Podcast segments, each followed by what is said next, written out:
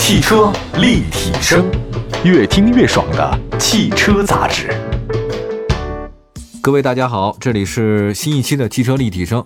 今天呢，在节目当中啊，跟大家讲讲五月份要上市的一些新车，最受关注的是哪些啊？不过在这个一开始呢，还是提醒所有在听节目的各位亲爱的好朋友们，一定要注意身体健康，因为这段时间来的气温变化呢，真的非常的大啊。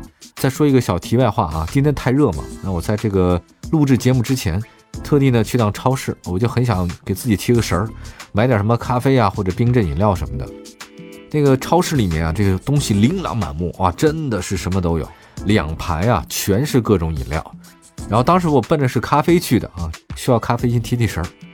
哎，我当拿了那个咖啡之后，我走到那旁边一个角落里面，忽然发现了我很久以来原来曾经爱喝，但现在不是太常喝的一种饮料了——玻璃瓶的崂山白花蛇草水。哇！我毫不犹豫地把咖啡我就扔到了一边，拿着一瓶白花蛇草水我就去买单了。啊，这个曾经是我童年特别喜欢的一种味道。当时说谁家里要能喝这么一个，无意中是矿泉水里的这个茅台酒，呵 呵这个地位太好了。一打开这个瓶盖以后呢，依然还是熟悉的刷锅水的味道啊，心情非常的激动。这种感觉像什么呢？就像你一直开了很久很久的这种自动挡的车，你突然上了一辆这个居然手动挡，而且方向盘没有助力的那种车型，那个新鲜感啊，很刺激你。我想多年以后嘛，当新能源车大行其道了。大家往往会开着那种新能源电流的车，踩着电门啊，你开习惯了。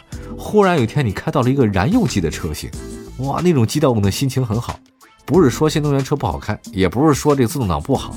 我的意思是讲，就是有的时候你怀念一下那种古早味啊，过去的那种老的味道，会唤起你对人生的一种新的思考。太好喝了啊！希望大家呢这个多喝喝这种水呢，还是比较避暑的。啊，据说呢曾经是一位著名的这个什么人物的最爱啊，这个人我就不再讲了啊，大家可以自己去查一下。崂山白花蛇草水，算给他打一小广告吧，反正是我的最爱。我们来看今天我们上市的一些新车都有哪些？四月份的车市呢可谓精彩不断，你看凯迪拉克的新款奥迪啊，还有包括那个开拓者重磅车型呢都纷纷的炸场。但五月份又一大波新车来了。其中呢，最重要的这个新车呢，应该是新款的奥迪 Q7 啊。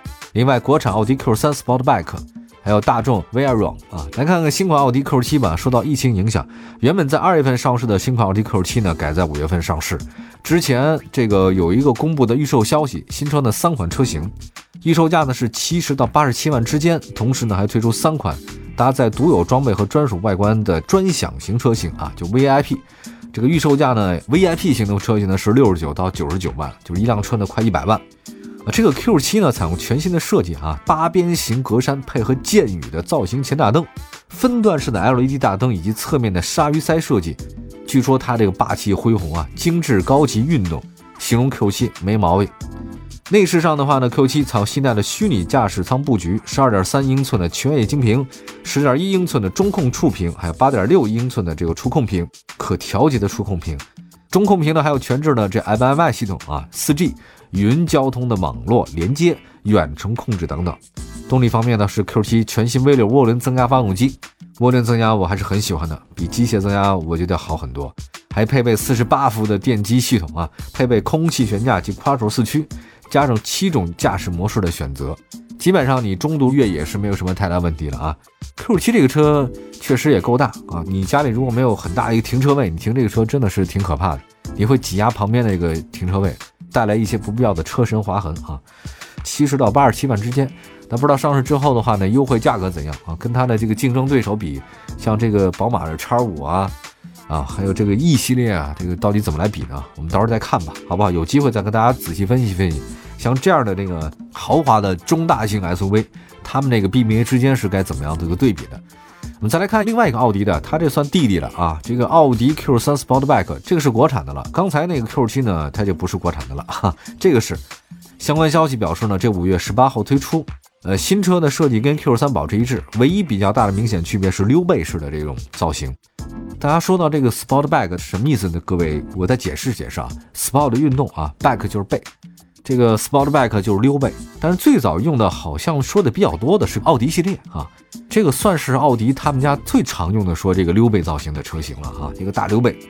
呃，说到明显的一致的话呢，这个 Q 三的 Sportback 跟那个 Q 三基本上尺寸是一致的啊，没有什么太大区别。另外呢，也动力方面，它只申报了搭载 2.0T 高功的车型，未来呢可能会出低功的 2.0T 车型或 1.5T 的。传动呢应该是七速双离合，这是他们家的这个最主要的生产的东西。那新车定位呢是豪华紧凑型轿跑 SUV，那 Q3 嘛，对吧？溜背的 SUV，这个级别上呢，实际上要说起来的话，还是得说这 BBA。奔驰和宝马已经推出 GLA 了，，x 二了。其实作为后来者呢，Q3 Sportback 它跟其他两个车相比的话呢，它的性价比会比较高。另外一个呢，它就尺寸方面也有优势，我可以稍微造的大一点啊。谁都明白，BBA 里面这奥迪呢算是最小的老三，那至于说老大呢，应该是奔驰，老二呢是宝马。这习惯上我们是这么分辨的啊。接下来时间呢，再说一个上汽大众的 Vearo 吧，它应该是大众在国内布局的不是第一款 MPV 啊，之前有有夏朗。你还记得吗？当时我拿到这个消息啊，我说 v 尔 r o 出现的时候，我还以为，哎，是不是夏朗那个加大加长版啊？我呢仔细了解了一下，还真不是。其实还有一个途安啊，大家也都知道，途安也是一个很有名的 MPV 嘛。在我零五、零六、零七那几年，就是天天的在跟售后维修厂家的这个代表做节目的时候哈。但有一个上汽大众的一个技术总监哈，他就说他最喜欢的就是途安了。这有个问题啊，途安的面向的是家用的。大众呢，在商用 MPV 领域啊，它一直就是小弟啊，这家没有什么布局哈。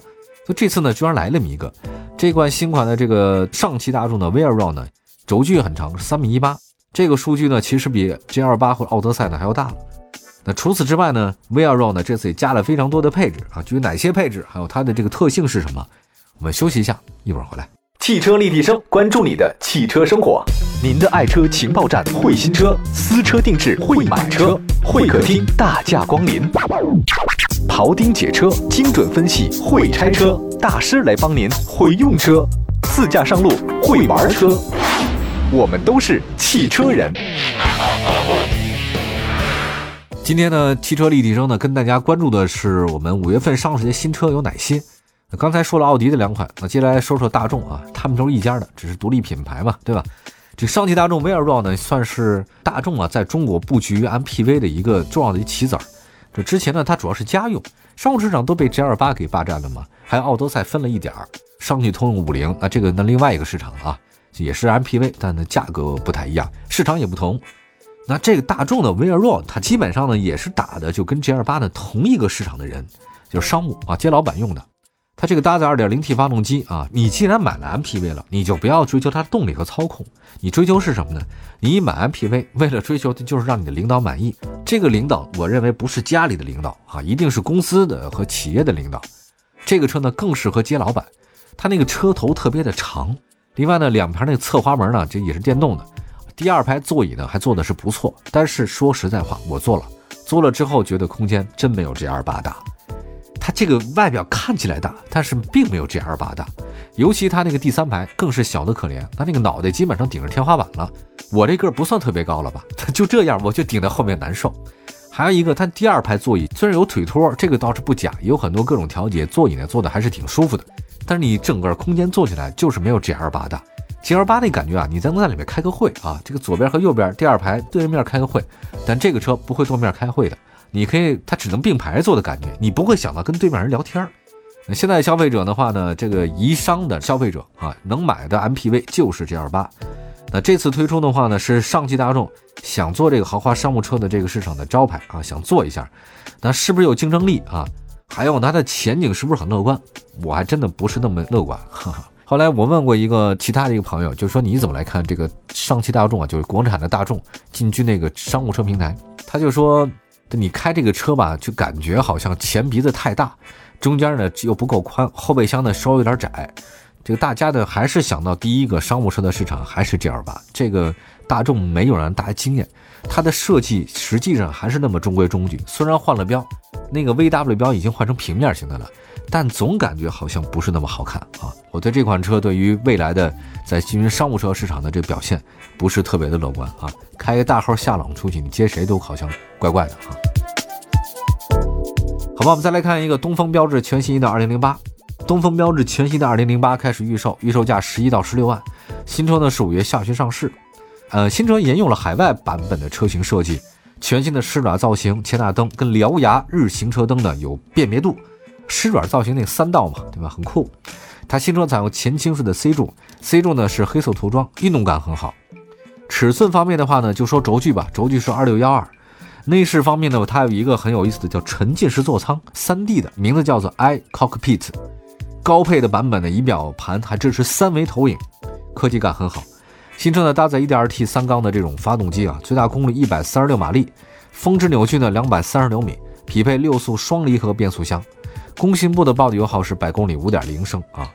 之前东风标致确实有很长一段时间没有特别的声音了，那这次把这个东风标致开始预售全新的2008，我自己个人还是比较期待的。我对法国车是有一些念想的，那之前大家都明白啊，喜欢听我节目人都知道，我那对那个 DS 啊情有独钟。当然，我承认这很大一部分是因为苏菲玛索哈，但是我觉得不管怎么说吧，这个法国人的这种浪漫的气质吧，还挺吸人的啊，让我感觉他有点故事想讲，这个就是我很喜欢法国车的原因。那之前还有一个标致五零八 L 嘛，尽管产品力还是很好，但是呢，我觉得东风标致受困于它的这个团队的这个营销能力不行，产品销量不好。希望这次的二零零八的综合实力呢，在这个合资的小型 SUV 当中啊，能够继续出个头啊，这个是我特别想说的。另外呢，也希望大家关注一下它那个三 D iCockpit 的这个沉浸式座舱，这还是有点那种你要起飞的感觉。嗯，我坐过一次它之前的那个老的二零零八，给我的感觉是什么呢？它呀有一个理念叫唯我，就是唯我独尊那个唯我，整个座舱像把你包裹一样啊，那个线条、倾斜度，还有包括那个仪表盘的那个用手触摸的感觉，就是你只有在坐在驾驶座位的人，你才能真实的感受到这车什么叫唯我。另外呢，它还有一个那个方向盘我很喜欢，就是东风标致还包括雪铁龙，他们有个特点就是方向盘不大。你开了惯了德国车、美国车，你再跟这个法国车一比，你的方向盘要小一圈儿。它这小圈儿的话呢，带来一个什么感觉呢？就是你操控上你很好驾驭它，很有意思。所以大家如果喜欢这个车型的朋友们，你可以多试乘试驾，多感受感受。反正我个人还是比较喜欢的。好，我们下面再说一个江淮 iC5。江淮 iC5 呢已经开始预售了，你新车共推出三款车型，补贴后的一售价格是十五万五到十八万。各位都知道什么叫 iC 五吗？那既然 iC 五，那肯定就是电动车了嘛，就要加上那个 e i 啊，就但凡这个的，就都是有电动功能的。这个车呢是纯电，NEDC 的工况下续航里程是五百三十公里。江淮 iC 五啊，跟前一段时间它卖的比较好的那个江淮嘉瑞 A 五共平台打造，那基本上就是很多类似嘛，这个没什么太大区别的。当然，它这个江淮的嘉瑞 A 五呢，必然是燃油车型，所以跟这个江淮 iC 五的话呢，在外观上最大的区别在哪儿呢？就在前进气格栅，因为电动车它不需要进气格栅，它基本上把江淮那个嘉瑞 A 五的那个前进格栅全封闭住了，它那个有点像大嘴裂开一样，它整个的把它封了，就是直接不需要进气格栅，因为你有这个东西浪费啊，也还带来很多风阻系数，还不如把它封闭起来。这次它轴距呢是二七六零，搭配钢琴漆，还有灰黑撞色。功能上呢，iC 五的话一百零五千瓦，峰值扭矩三百四十牛米。在第一季度销量里面，我们也看了一点销量啊。嘉瑞 A 五在江淮乘务车这边呢挺了半边天啊，就这一款爆版了，颜值还可以啊。但是这个车型啊，说老实话，在外观和配置上呢，iC 五和这个嘉瑞 A 五的话有很多相似的地方，对吧？我如果没记错，这个江淮嘉瑞 A 五啊，它那个设计师应该就设计过阿尔法罗密欧那个车型的。因为我第一次见到江淮这个嘉瑞 A 五这车型，我第一个反应就是这不是罗密欧吗？就是那种窄劲儿。我觉得跟那意大利人啊生活在那个街道不是很宽有关系，它那个窄，往前冲前鼻子，后面翘，窄翘前倾，所以我觉得江淮呢在小型的车 A 五方面跟它还是蛮像的啊。好吧，我们今天这个车型先说到这边吧，祝福大家吧。好，这个夏天已经到来了，多喝水，注意身体健康。我们下次节目再见，朋友们，拜拜。